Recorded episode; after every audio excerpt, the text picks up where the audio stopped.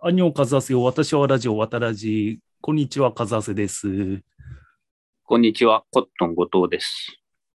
こんにちは、かしくんです。ということでですね、はい、今回、ついに、わたらじ、えー、300回目ということおで。めでとうございます。よはい、おめでとおうござめいでまとうごす。ざいます。さすが。ははい。かずはせさん。さすが努力の人ですからね。ね、本当。継続継続するだけのね、はい人ですから。継続するだけの人。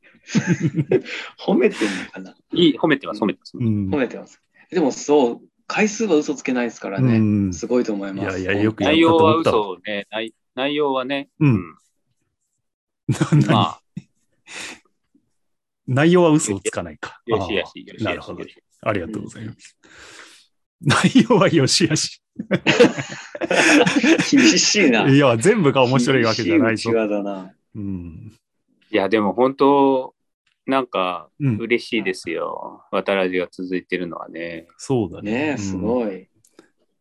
やっぱね、ここで話そうって思うのね、日常的に、その、あこんなことあったと思ったら。うん うん。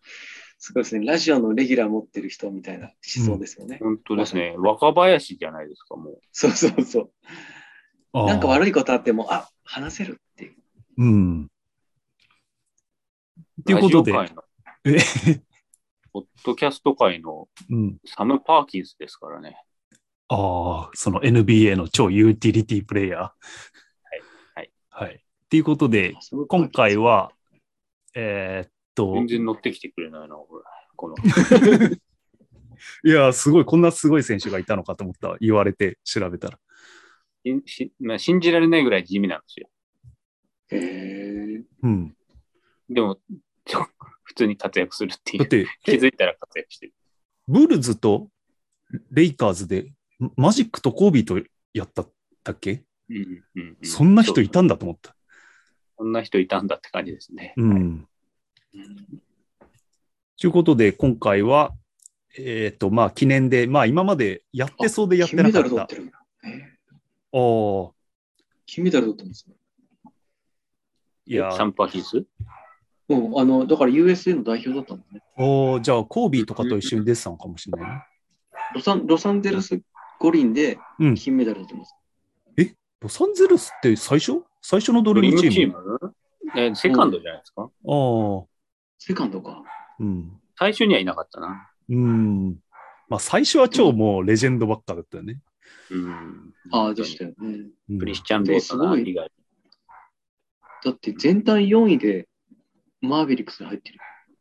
おマーあベリッのクジスなョんーダだン、最初ジョーダンと同じ大学で同じチームでプレーしてたらしいよ。あーすあノースノーカスカロロラライイナナね。うん。すごいよへね。ー大学の時は結構ジエョリーーダントとだな一緒で、NBA 入ったらマジックと一緒で、え、そのマジックともやったのえだってレイカーズだからマジック・ジョンソンいたんじゃないですか。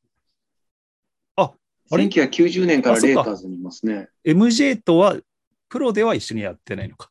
やってないです。あー、大学で一緒にやって、大う学、ん、で、えっ、と、プロでは M、あーマジック・ジョンソンとコービーと一緒にやったのか。うんすごいね。そうほシんとカねゴブルーズに、だから、大学時代の旧友であるジョーダンに NBA では負けてると、フあァイナルっあ、はいはいはい。て書いてますね。うん。すげえ選すごい手。ちょっと一言言ったら、こんなに皆さんがサム・パーキンスの話してくださって、んちょっと優しくない はい、優しい、もう優しさ優だなしさで支えられてるからね。支えられてるラジオがあったらしい。ということで、これまでやってこ、やってそうでやってなかった企画を今回はやろうかなということそで。んなでも300回もやってて、やってそうでやってない企画なんてありますね。あったんで、これが、ねうん。じゃあという、ことで、はい。障害映画ベスト10え。うんうん。をやろうかなと。いいですね。うん でもね、、やらなかった理由僕わかりますよ。これちょっと疲れるもああ、絞れない。ん。うん、絞れない。すっげえ大変でした。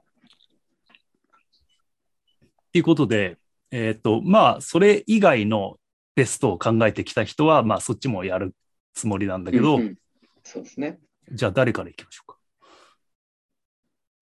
じゃあ僕からにしましょうか。やっぱり、最後は風長さんだと思うんで。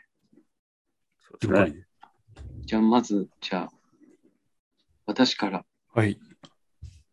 これで10位からいった方がいいんですか ?1 位からなんですかもう、あの、下のランクから、もう10、10以上あるんだったら、もう10以上からいっちゃおうか。あ、えっとね、一応2つに分けました。うん。で、あのーまず1個目の、じゃあ、マイベストのトップ10なんですけど、うん。 10位からはい。 ?OK。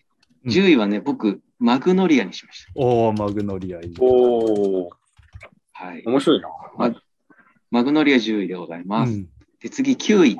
うんこんなサクサクでいいいいんですよね。3人言うあのあ、マグノリア。マグノリアはね、あれ、渡らじでやったかな。スパスパさんが大好きで、うーん。なんか散々マグノリアの話はした気がする。うん、マグノリアは、ちょっと見、見返しましたけど、やっぱす良かったですね。音楽も今も覚えてるし、あうの、ん天才少年悲しくないね、悲しい。うん。悲しすぎる。うん。うん。あーあなんかの人だ、まフたァーゴの人、ファーウゴのィ人。リアム、ウそうそうそうそうィリアム H 名詞なんかめちゃくちゃ印象的な顔してますよね、あの人。うん。あとトムね。トム。まあ、トムね。うん。うん。あとカエルね。うん。あといなや、んかであもねの、、カエルなくても傑作だと思う、俺。う。うんん。うん。そうそう。なくてもね、あの、あの、セブミっていう曲が流れるじゃないですか。エイミー・マンの。あーうん。エイミーマン、久しぶりに聞いた。そうそうそう。あれとかもね、やっぱ音楽聴くとマグノリア思い出しちゃうぐらい印象的で、なんかやっぱマグノリアはトップ10にやっぱ入っちゃいました。うん。なるほど。。はい。はい。じゃあ続いて、9位は、ビフォーサンセットです。おーなんか前言ってたな。言ってそたうでねす。ね。あの、リチャード・リンクレーターっていう人が撮ってる、まあ、9年おきに同じ、あの俳優さんと撮るというところで、まあ、これ全然多分お二人面白くない映画なんですよ。人を選ぶ映画で。うん。うんあの誰も知らないし、じゃあもしかしたら、ルローニケンシン、その方式を採用したっていうことか。そうだね。でもね、ルローニケンシンは年齢変化しない程度だったけど、このビフォー系はね、むしろそのそのままの年齢を採用してるから、多分無理がないよね、そう考えると。無理がないのよ。うん。そう。そう。っていう、で、これはね、あの、やっぱ面白くないって人と面白いっていう人がもう極端に分かれる作品なんで、うん。渡らじの評価みたいですね。 ああ、そう そうそう。iTunes のね。 iTunes あなそうなのね。うん。そう。だかのらこれ上はまあ、とあ下のの棒だけうん。突出してるっていなんかなる真ん中のスコアがないと。う。うん。あ、これはシリーズ1作目これ2です。あ、2作、ああ、2作目がその中でも一番いいんだ。あ、いやう、ん僕ね、大体3部作って2が好きなんですよ。ああ、まあ、それえね、ーわからないではない。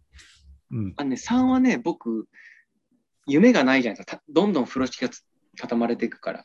うんだから、僕、で、1はね、その、やっぱ、まだ女装だから説明が多いんですよね。うん。だから2がね、僕大体好きで。で、これもやっぱね、2がね、一番良かったですね。うんうんこれは、あの、お時間あったらおすすめします。はいただ、まあ、人選びますんでお気をつけください。でもちょっと見てみたいな。はい。はい。次、8位。はい。エターナルサンシャインです。聞いたことある。なんだっけこれね、まあ、おしゃれでな映画ですね。あの、ミシェル・ゴンドリーが撮ってるんですけど、うんあの、主演はジム・キャリーとケイト・ウィンスレットですね。おお、ジム・キャリーか。あと、まあ、僕、ジム・キャリー好きなんで見てるんですけど、あと、他のキャストも結構良くて、キルスティン・ダンストとか、イライジャ・ウッドとえ、か、すげえ。あとマーク・ラファロとかって言ってるんですかね。なんだっけ、マーク・ラファロー。あ、あれハか。ルクじゃないハルクだ。うん。ハルク、ハルク。で、話の筋もめちゃくちゃ面白いんですよね。うん。でこれはあの特にあのなんだろうなチャーリー・カウフマンとか好きな人あ、脚本家、チャーリー・カウフマン。うんそうそうそうだからそういう感じの映画ですねあ、マルコビッチのあなた。ヒューマンネイチャー。そうそうそうそうああ、こういう人そうかそうそう。そなうるほどね。そっち系。うんうん。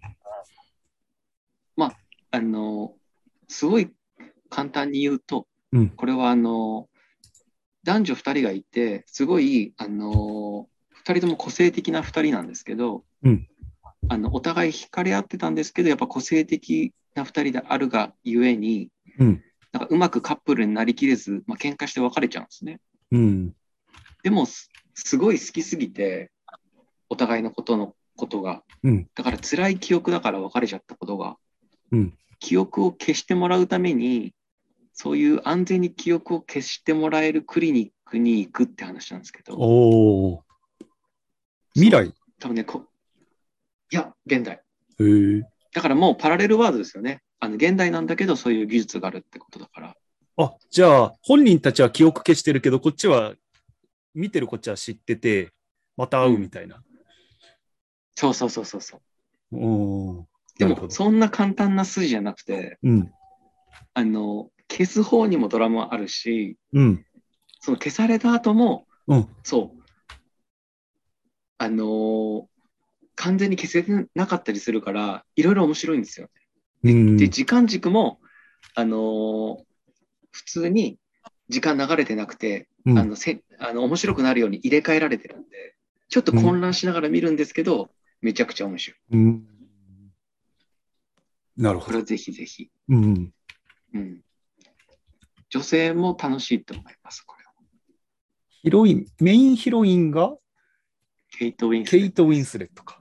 おお。そうキルスティン・ダンスは、うんあのうんあのもうもう一つの軸でのヒロインって感じかな。うん。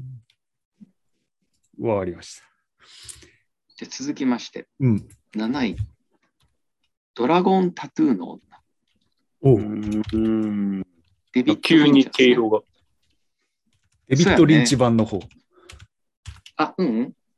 あ、え、リンチ、あ、フィンチャーです。フィンチあャでー。あ、あそう だ。俺なんでいつもデビッド・リンチって言っちゃうのフィのンチャーの方ドイツ版じゃなくてってことですよね。うんうん。スウェーデン版じゃないあ、そうか、スウェーデンか。ああ。確か。うん。ミレニアスウムェシーリデーンっズ。てこんな怖え国なんだなって思いながら見た。 確本か当に。だよね。うん。おこれはどこ白とか普通にあがるし、どこが好きなのいや、これは、僕、あの、ダニエル・クレイグとルーニー・マーラが好きなんですよ。おお。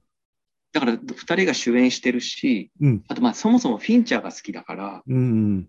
好きな人揃ったし、うん。なんか、ヨーロッパの、なんだろう、そういう、ちょっとおどろおどろしい話。うん。うん。だけど、その、ルーニー・マーラ扮するリズベットが IT 駆使したりとかして、うん。なんかね、僕の中ですっごいバランスがいいんですよね、この映画。なんか、見てても役者陣が好きだし、うん。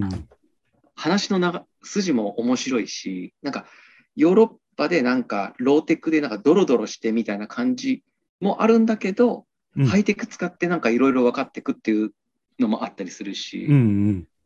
なんかね、あとそのルーニー・マーラ、リズベットとそのダニエル・クレイグのそのなんだろう、恋愛関係みたいなのも、なんだろうな、一筋縄ではいかない展開をするし、うん面白いんですよ。あ、だからうんフィンチャーってなんか、いろんな、なんだろうな、えっと、パラメータ作ったら全部高いな、この映画みたいな感じでした。おお。その、ご、えっ、と、総合力。リバウンドアシストとか。そうそうそうそう。うん、パーキンスみたいな映画だなと。 そうサムパみたいな映画。うん、そうそう。っていうので、あの総合点で入っちゃった。あ、これね、俺ね、ドラゴンタトゥーの女の一作目はね、オーディブルで聞いたのよ。どあのあ、そ朗うなんだ、読、ミレ朗ニアム読で。 1ね。うん。で、なんか、あの、読んでる人が男の人で、うん。なんか、その、あの、富豪のいさ、富豪の敷地うん。の中にさ、う未亡人がいてさ、うんなんかそれを未亡人に主人公が誘われるシーンとかをさ、男が読んでてさ、ちょっときつかったんだけど、そ あうでしょのうねあれ読むとあの主人公の男は独身で、で編集者の女性と、うん。編集者の女性は、あの結婚してんねんまた別の人そうとそうだけそうそどうそうそう公然と浮気をずっとしてんねんそうそうそうそう。あれ映画でもそれって触れられてたっけあ、もう思いっきりそうです。あ、そうだったっけうん。あの、だって、その、うん、編集者の女性ともう完全にできてますね。既婚者だけど。それそんをななん感じかだ旦那も許してるみたいな。なんかなんだうんこの関係と思って。あ、旦那許してるまでは知らなかったけど、うん。なんか、公然とデートしてましたね。で、リズベットがそれを見てうん、ジェラシーするみたいなシーンもありましたけうど。ん。うんわかりました。じゃあ、はい6位。 6位。6位はですね、スカイフォールです。お、さっき見た俺。 007。うん。はい。で、僕、あの、007シリーズで、僕、No Time to Die はうん。残念ながら見れてなくて、うん。見たら入ってくるのかもしれないですけど、見てないから、えー、そんな面白いのあのね、あスペクターよりも全然僕の中で面白くて、うん。スペクテターマー、がめっちゃいいんですよス。ペクターより前だっけスペクターの前か。うん。一個前。で、スカイフォールの何がいいかって、あの、もう007がもうお年寄りでちょっとスパイの企画から不合格になっちゃうんですよね。あ、そうそうそうーん。う。そう。だからね、その哀愁がいいんですよね。あの、何でもできちゃう。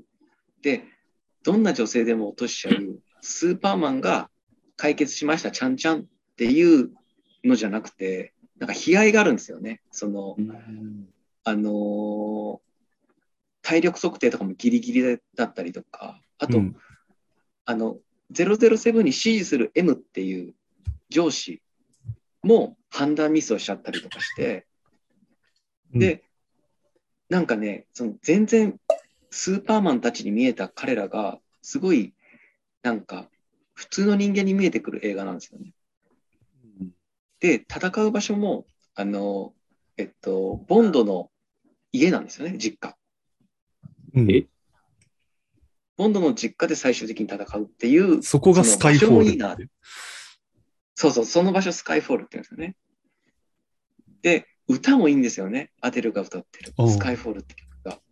あれが最高にいいし、オープニングも美しいし、もうほんとスカイフォール、僕、すごい好きですね。うん。スペクターより面白かった。でも、ノータイムトゥーダイは見なきゃとは思ってます。あ、でもね、スカイフォールと同じぐらいは面白いと思う、最後も。の、ああそうのなん、だその最終のやつうんうも。んうん。でも、スカイフォールが一番面白いっていうのはわわかる。うん。わかりますよね。あれ、やっぱ敵もいい。しね、あの、そうそうハ。ビエル・バルデムの、そうそうそあの、ハビちょエっルとバルダム、のんなんかマザコンなのか、 恨んでるのか、マザコンなのかわかんない、あの、う。そうそう敵キそャうラそねうそ M に対しての愛想そうそうそうい入り混じる感じ。う。うん。なんか、なんか M を殺す殺す言ってるのに M が怪我すると動揺するじゃないですか。うんそう。とかもいいですよね。うん。だからみんな不完全ですごい良かったうん。はい。で、なんか、はいサム・メンデス監督が好きだったんで、うん。スカイフォールで復活したのも嬉しかったというところですね。あえっと、ほ他何撮ってるような人なの僕ね、アメリカンビューティーで好きになったんですよああ、なるほど。うん。お、嬉しいっていうと。うん。はい。はいで。は続いて、時間取りすぎですよね。大丈夫ですかもうちょっとペース上げましょうか。じゃあ、そ、それでお願いします。はい。じゃあ、5位はですね、うんインターステラーです。おーインターステラー。まあ、みんな大好きあ、ークリストファー・ノーランのインターステラーですね。うん。えーはい。まあ、これみんな知ってますんで、ちょっとまあ、時間もないんで、じゃあ次。うん。次はですね、あの、バードマンです。えあーーあなんかアレハンドロ・ゴンザレス・イイニャイリニさャんリというね。はい。あイの、ニャリなんだっけ、メキシコ、メキシコサンバガラスの人ですね。うん。まあ、バードマンは、僕、あの、イニャリトゥの中では、バードマン以外はそんなグッときてないんですけど、うんバードマンだけはもう突出して良いおお。と思ってます。次3位。3位はうん、恋する惑星ですね。おおお。おウォ言っンてカたーねワイ、これ。ね。ね、そ香うそうそう港、ウォンカーワイ。香港。うん。やっぱね、火曜年間もめちゃくちゃいいんですけど、うん。まあ、あの、1監督1作品って決めてるんで、うん。まあ、恋する惑星かなとうん。みずみずしいなという感じですう。ん。これはもう本当、見てほしい皆さんにというところですね。うんで、次に、2位はですね、うん乾きです。この前言ってたパクチャね。ヌク。パクチャヌクか。パクチャヌパクチャヌクは、うんお嬢さんも、うクんムジャさんも、オールドボーイも、うんどれも面白いんであすよ、おね。嬢さん見たね。見ました。うん面白かった。ああ。あもう頭おかしいですね、あの作品ね。うん。もう頭おかしい人撮ってるわっていうのがすごい面白かったですけど、うん。あの、で、今度、あの、あの、なんで、是枝監督最近、えっとお、、なんか元ンね。ソン・ガンホ、ソン・ガンホ主演でうん。映画撮って、なんかもうやってんのかなあや、そうかも。もうやってるカンヌかなんかこでっちだと主主演男優賞取ったんですよあ、ね。そうなんだ。そうそう。で、その時の、に、パク・チャヌクも多分出品してて、へえ。最新作の別れる決心っていうのを撮ったらしいんですよ。あ、そうなんだ。知らなかった。だからこれは本当見たいなと思ってます。うん。か乾きはですね、うんえっと、神父が、うん。あのーまあ、ひょんなことからうんヴァンパイアになっちゃって、うん。で人です助けをするために、ちょっと人を殺めちゃうんですけど、ヴヴァンパイイアになった後に。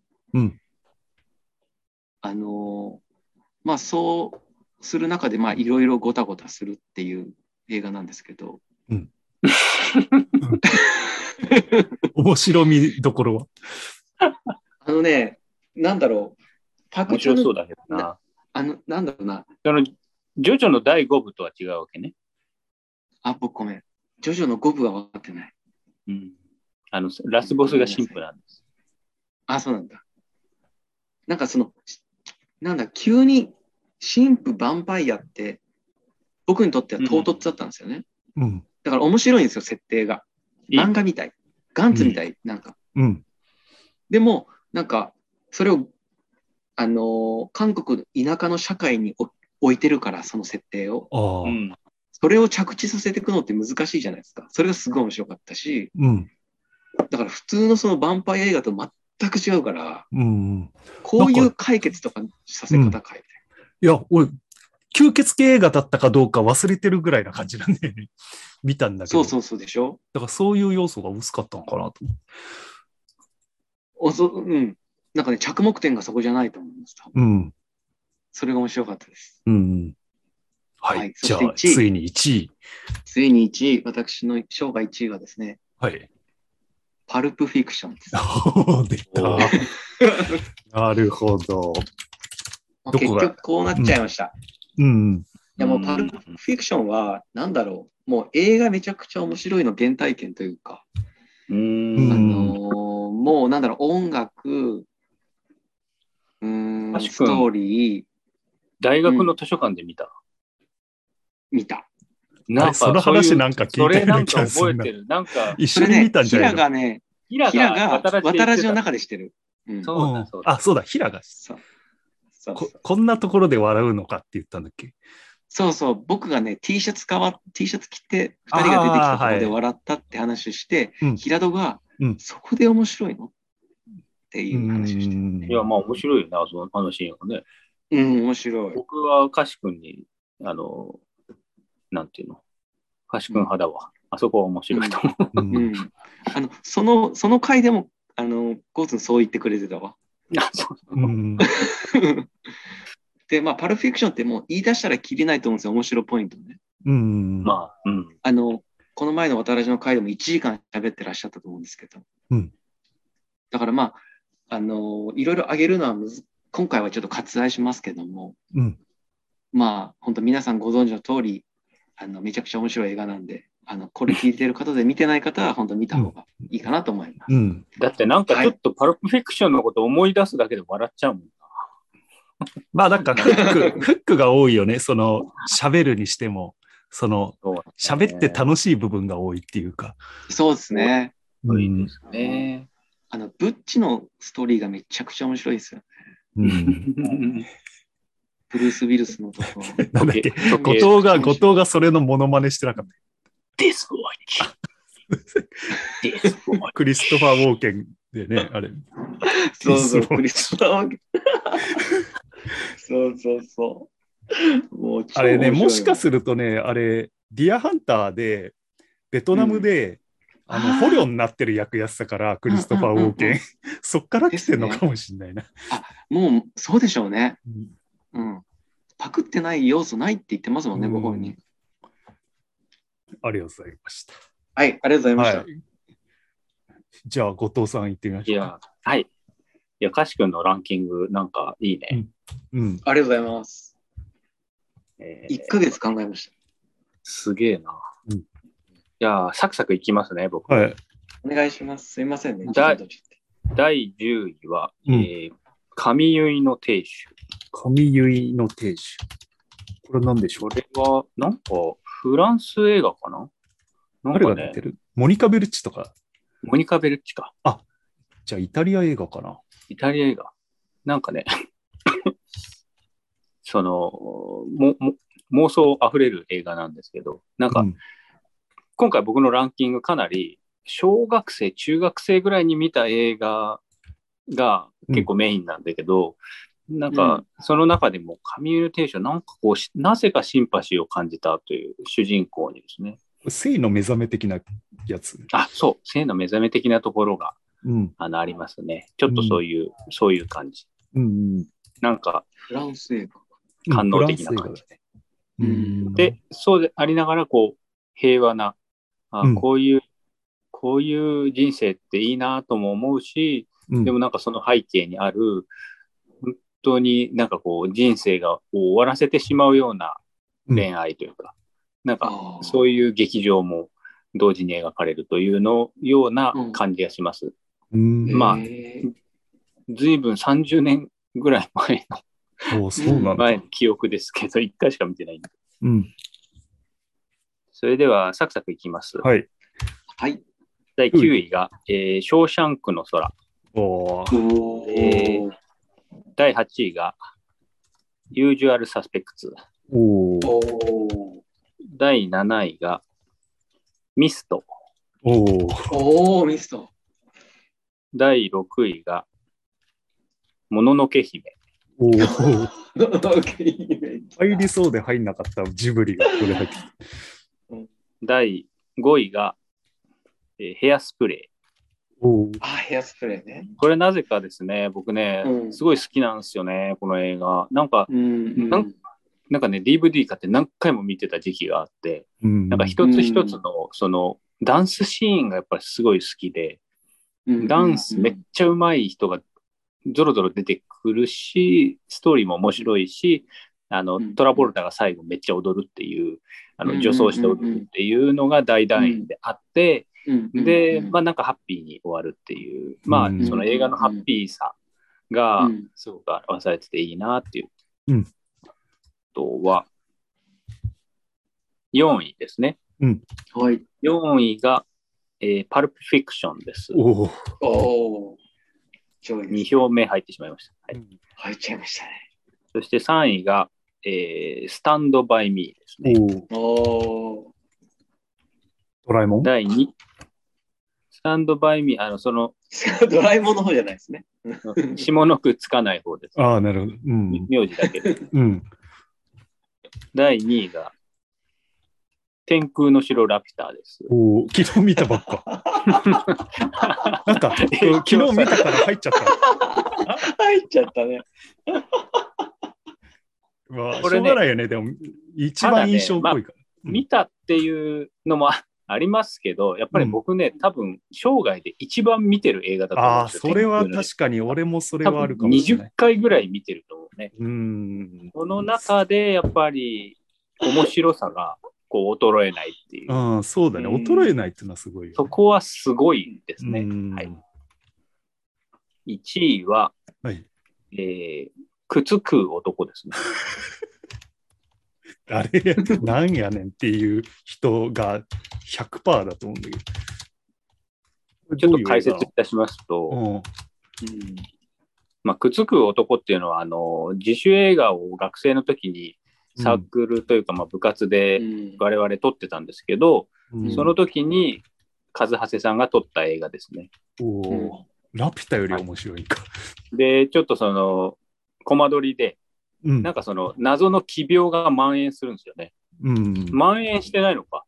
たった一人の一人謎人間のがね、謎の靴しか食えなくなっちゃう病気の男がうん。主人公なんですけど、それを、まあ、あの頃、まだいなかったんじゃないかな、あの、監督主演っていう、たけしがその後ね、うんあの、やりましたけれども、うん。もうそのと当時は画期的だった、うん。あの、和長谷監督が、まあ、主演もするということで、うん。えー靴、革靴を、こう、コマ撮りでね、どんどん食べていくっていうシーンを、あのーが一番の見どころ で、はい。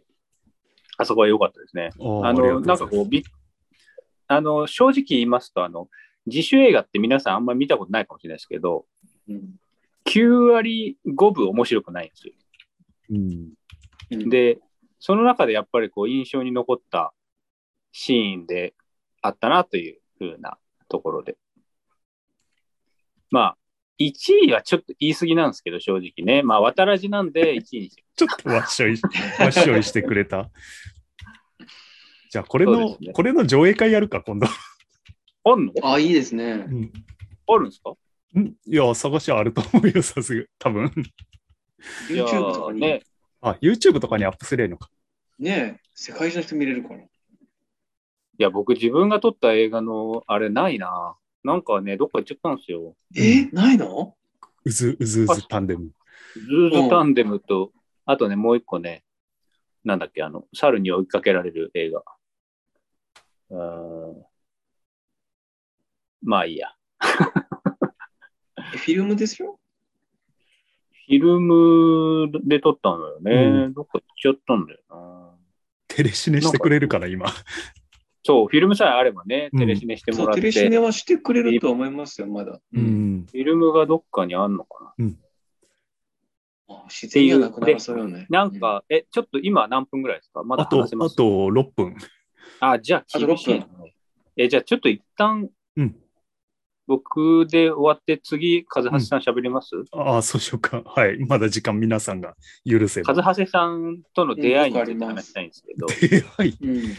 あ、今。あうの、ん和橋さんって僕の一個学年上なんですよ。うんそれで、その映画撮る部活にうん。うん。入入部しようと思って、文連ハウスっていう、文化部連合ハウスっていう、そのいっぱいサークルの部室が詰まったところにうん。ドキドキしながら行ったんですね。うん。そしたら、あの、うん。なんか友達と一緒に行って、で、うん。階段降りてきた人がいて、うんで、友達はもう入部してたから、和橋さんのこと知ってたのかな、和橋さんと、あと、田中健さんが2人で降りてきたんですよ。うん。ううん。ん。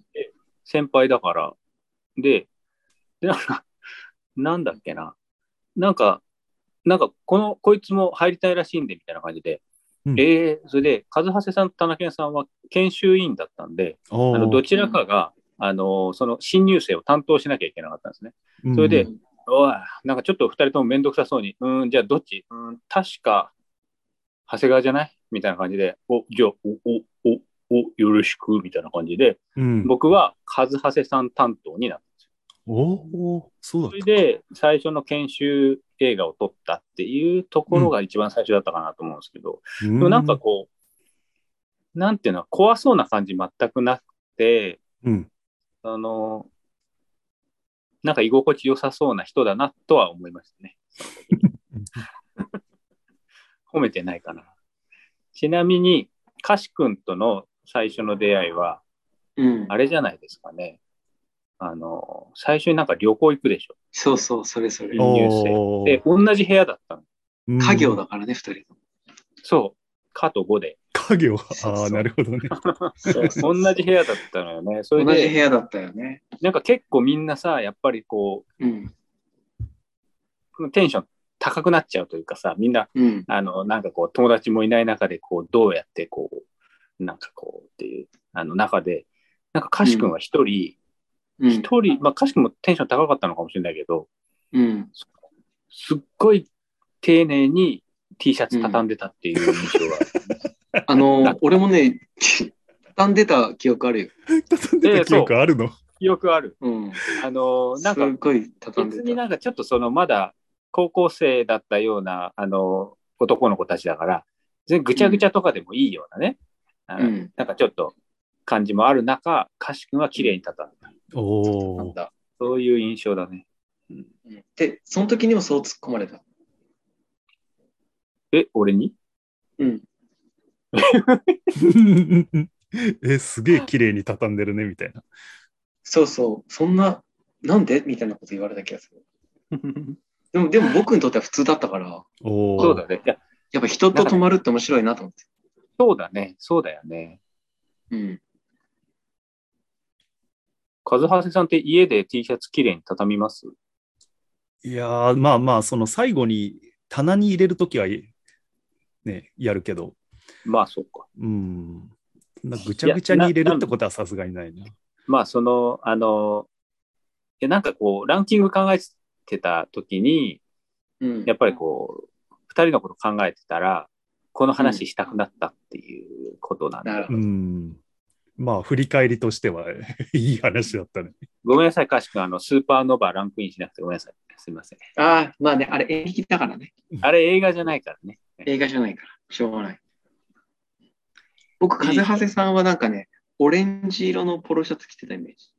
ああそうだったかな来てた。うん、へえあとうね、ん風長谷さんとバスケすることとかたまにあったじゃない。うんあったあった。で、俺ね、ね風長谷さんうめえと思あっあ、て。確かに。なんかバスケをやってた、バスケをやったすごいイメージはある。と、あと、そう風長谷さそんのバスケうまい。かしくんと後藤の代はすげえなんかみんな仲いいなと思って。言まあ言っても、まあ、あでも風、間さんの代もね今も仲いいですそうそううん、